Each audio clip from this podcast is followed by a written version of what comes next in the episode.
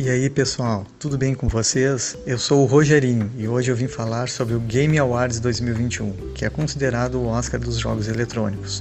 O jogo It Takes Two, de ação e aventura de modo cooperativo em tela dividida, levou o prêmio de jogo do ano, além dos troféus de melhor game para família e melhor multiplayer.